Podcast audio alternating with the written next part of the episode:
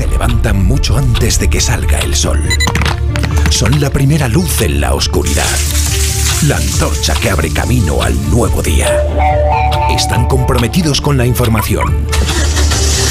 Son la España que madruga.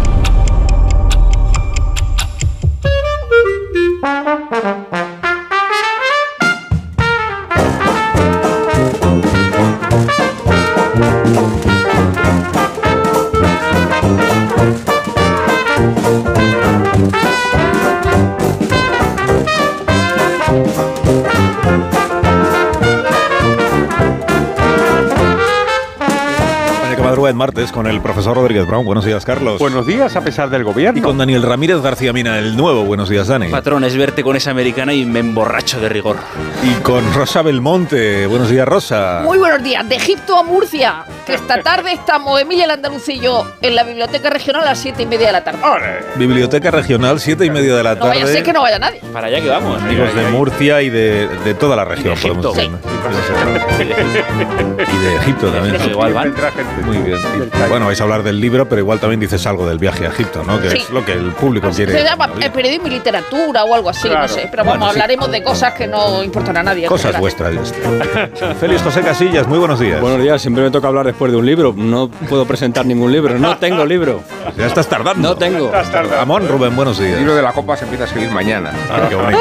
Bueno, esta noche también. esta Ah, qué bonito, qué lindo. En fin, un minuto. Vale, minuto. Hablamos de cosas. Bien. La España que madruga. Donde el Sina. Sí, 2022.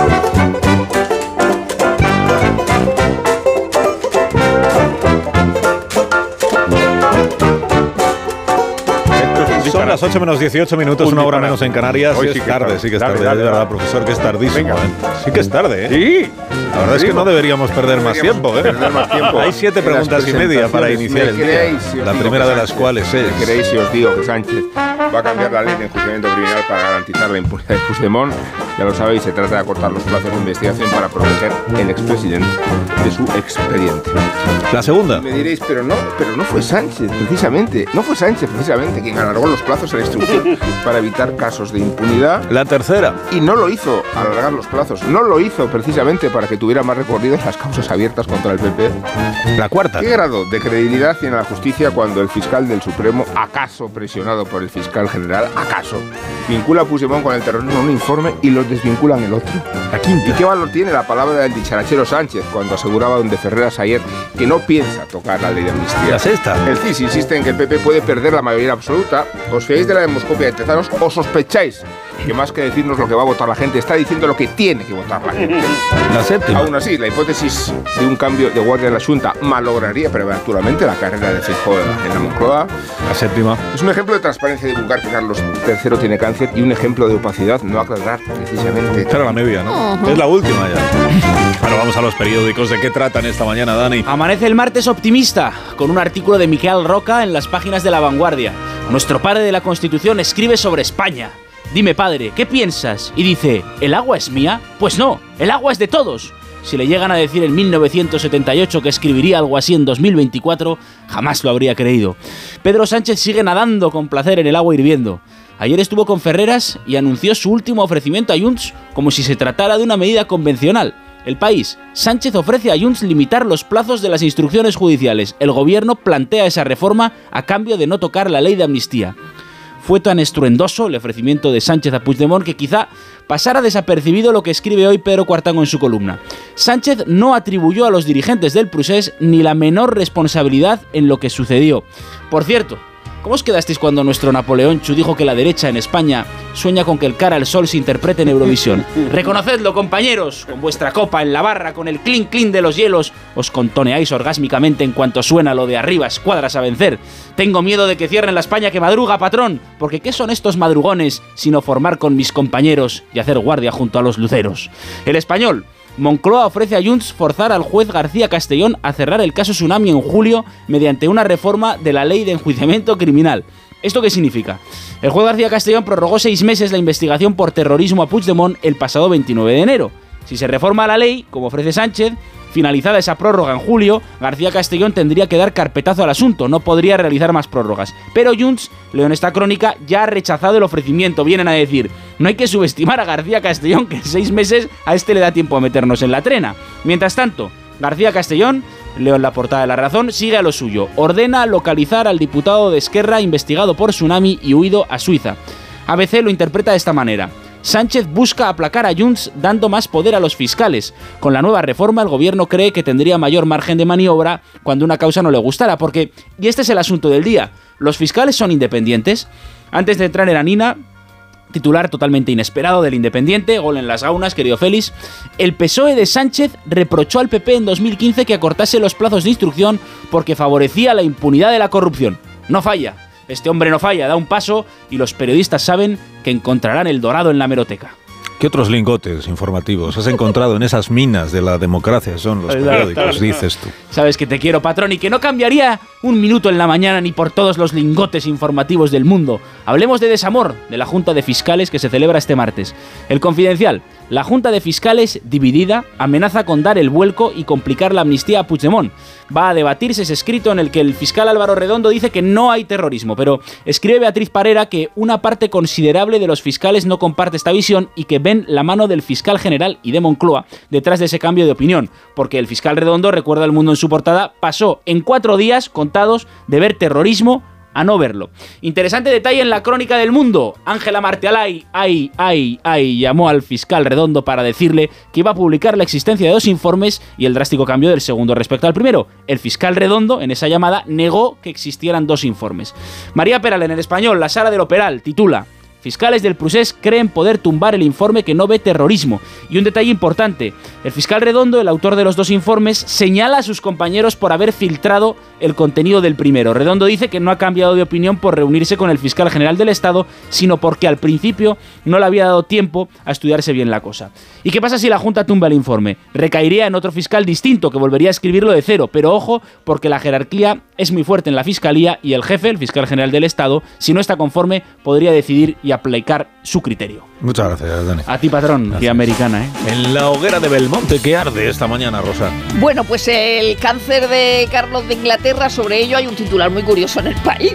La nota oficial dice Su Majestad ha decidido compartir su diagnóstico para prevenir la especulación, pero no dicen de qué es ni el, ca- el alcance que tiene. El titular del país, Carlos III anuncia que padece cáncer de próstata. Luego en el texto, lógicamente, dicen que no es de próstata, es todo muy raro. Bueno, pero ¿sabéis que hace ya un año y medio que es rey? Me quedo muerta. En La Vanguardia, María Ángela Alcázar hace un brillante análisis, se titula Una familia menguante. Eh, la, baja del rey Carlos debilita la visibilidad de la corona. Harry fuera, Kate fuera hasta Semana Santa. Eduardo hasta se pidió una baja después de un viaje extenuante. William está de, de burgués gentilhombre. Nos queda Ana. El annus horribilis, dice María Ángel, eh, de la reina Isabel puede ser ahora un año simplemente malo si la enfermedad del rey le acaba imposibilitando. Y sobre William dice, en estos momentos ser un marido ejemplar es incompatible con su posición. Cuando las reales personas adoptan actitudes propias del resto de la ciudadanía sin renunciar a sus privilegios, mal camino llevan. Eh, Maite Rico en el Mundo hace un reportaje sobre el documental de Maite Pagaza Urtundúa que reivindica el coraje cívico frente al terrorismo etarra de la, de la librería Lagun y el colectivo Basta Ya que cumple 25 años. Dice Sabater, nosotros teníamos pase VIP, los valientes eran gente humilde de localidades más pequeñas. Y Maite dice, ETA, Maite, Maite Pagaza Urtundúa dice, ETA ha sido vencida, pero sigue la pelea por legitimar sus ideas y reescribir lo que pasó. En La Razón, monasterio investigada por un voto fraudulento en la Asamblea de Madrid. Podría ser suspendida de empleo y sueldo de 15 a 30 días si tiene responsabilidad. En ABC se habla del voto fantasma de Vox. Hay un vídeo donde se la ve toqueteando al lado, pero Monasterio dice que le dio a todos los botones para que se apagara el panel. Eh, hay un despliegue de Grammys en todos los periódicos y con razón, menudo espectáculo.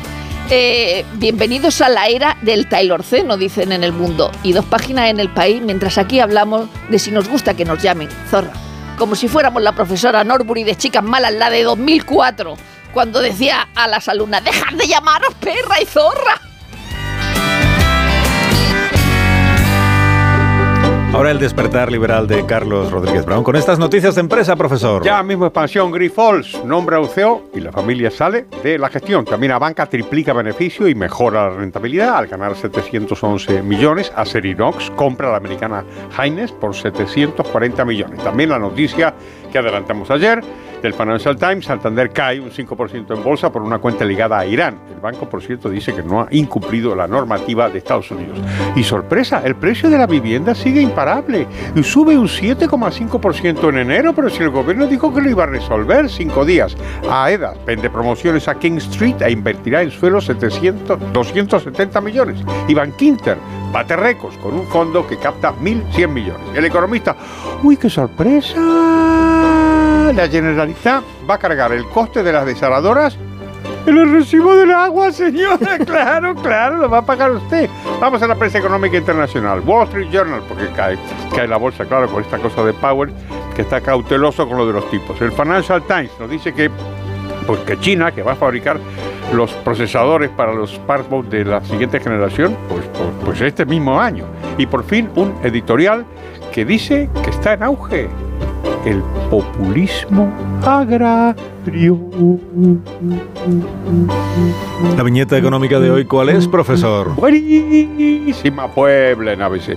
Un hombre huye aterrado, gritando ¡Zombies! Y uno de los muertos vivientes le aclara. No somos zombies, sino los fijos discontinuos inactivos de Yolanda Díaz, los no parados.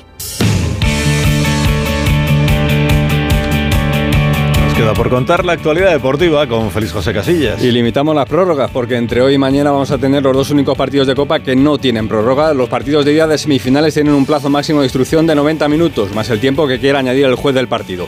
Así que Mallorca Real Sociedad esta noche y Atlético de Madrid Atlético mañana tienen tiempo de sobra porque es una eliminatoria de 180 minutos. No sé qué se le pasó por la cabeza, reflexión que hacía también anoche Quique Sánchez Flores, al joven aficionado del Rayo que decidió meter el dedo en el ano al jugador del Sevilla Ocampos cuando iba a realizar un saque de banda. Quizás un análisis exhaustivo de la situación, pero ya en serio habría que introducir algunos elementos de mejora para que en los estadios no se repitan acciones como esta. Y eso que el futbolista del Sevilla, que se revolvió hacia el gracioso, mantuvo la calma y el Sevilla además se llevó a la victoria de Vallecas. Preocupación, sin embargo, por la involución a la que estamos asistiendo en el comportamiento nocivo por parte de los aficionados y el ambiente crispado en torno a los arbitrajes. El VAR, los continuos cambios de normas, el desconocimiento del reglamento, los vídeos, los comunicados, los comentarios sobre la adulteración de la competición, los agravios comparativos, firma Relaño en el AS. Nunca estuvimos tan mal. Y hablando de males, el mundo se centra en el de entrenador, tras los casos no idénticos de Xavi Hernández, Klopp o en su momento Guardiola. La huida del entrenador quemado en una profesión de alta tensión emocional, de adictos al trabajo y en el que el míster es el líder y no puede mostrar debilidades. Soluciones creativas podrían ser las de Ancelotti y Valverde, que se fueron y volvieron al mismo banquillo o no quemarse nunca. Es el caso de Simeone, que se mantiene desde la última vez que Atlético de Madrid y Athletic se vieron en Copa hace 10 años. Se acercan las elecciones, la Federación Española propone el 24 de mayo para conocer al nuevo o nueva presidente presidenta del fútbol, para tener al jefe o jefa antes de la Eurocopa que comenzará el próximo 14 de junio. Y ya sé que no levanta pasiones, pero hoy se disputa la primera semifinal de la Copa de Asia, Irán contra Qatar, que tiene seleccionador español, se llama Tintín Márquez, que dice hoy en marca que ojalá toda España esté con el equipo qatarí. La verdad es que no lo veo. En seis minutos llegamos a las 8 de la mañana. ¡Qué buena noticia! Serán las 7 de la mañana en Canarias. Ajá. Sí, ahora continuamos. Vale.